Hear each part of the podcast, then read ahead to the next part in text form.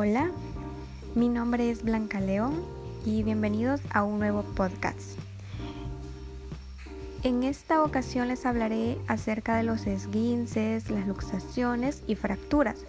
Les mencionaré los síntomas y los tratamientos que se pueden utilizar para estas situaciones.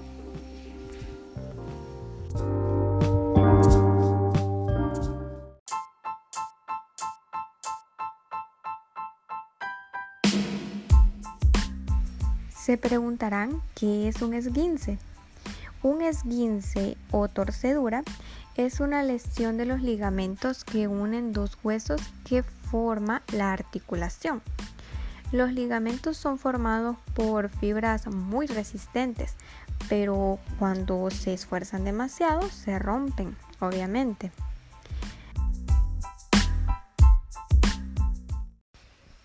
Se distinguen tres tipos de esguinces. Uno de ellos es de primer grado, en donde hay poca sistematología. El de segundo grado, en este ya hay una ruptura de las fibras ligamentosas. Estas fibras ligamentosas son las que conectan un hueso con otro adyacente y uno de, de los elementos básicos de estas fibras es el colágeno. Por ende, eh, existe más sistematología, es decir, hay más dolor o hinchazón. Luego tenemos de tercer grado y en esta se dificulta distinguir de una fractura. Obviamente hay más dolor, inflamación, hematomas e incluso puede existir deformidades y también impotencia funcionales. Este lo hace más doloroso y puede ser hasta operado. Una de las causas de los esguinces es hacer movimientos de una manera muy brusca o antinatural, como una caída, torcedura o golpe. Por lo general ocurre solo en tobillos, muñecas, vértebras cervicales e incluso hasta los dedos de las manos.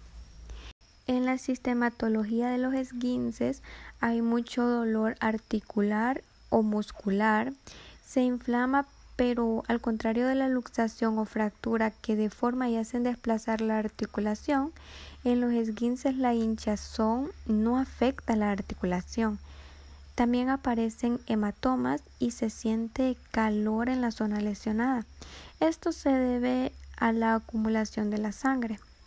Una de las recomendaciones para evitar este tipo de accidentes que podría dar es evitar el uso de tacones demasiado altos y realizar estiramientos.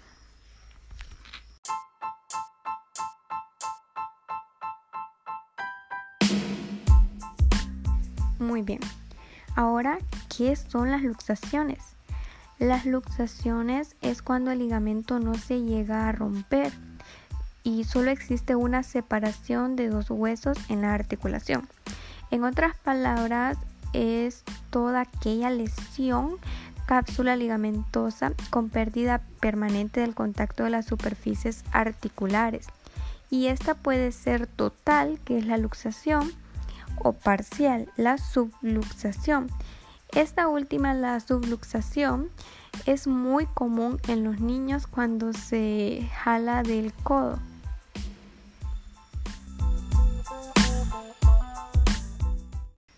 Los síntomas de las luxaciones son varias y una de ellas es el dolor, la tumefacción, que es una inflamación en las partes blandas, la deformación, que es cuando hay una desviación de los fragmentos, y por último el acortamiento de un miembro.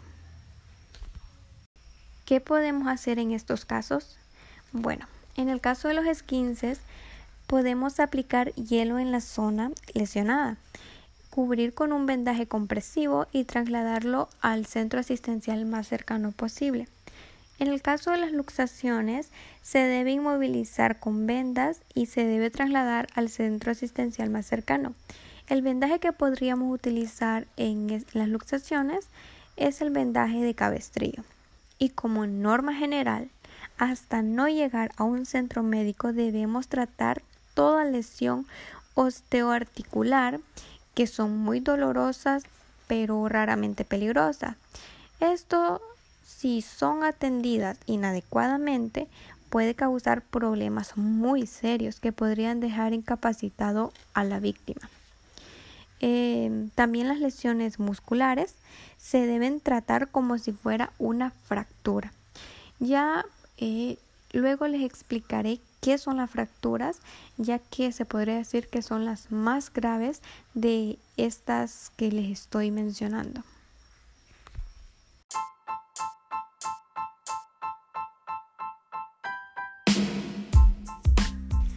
Cuando hablamos de fractura, ya es algo muy grave, pues hablamos de una ruptura que generalmente se da en un hueso.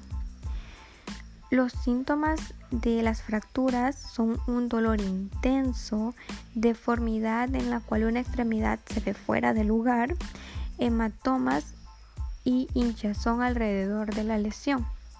De las tres em, que he mencionado, sea los esguinces, las luxaciones, la fractura es la más grave de todas, que en esta se puede hasta entrar a un quirófano eh, y utilizar unas placas especializadas para poder poner en su lugar de nuevo el hueso.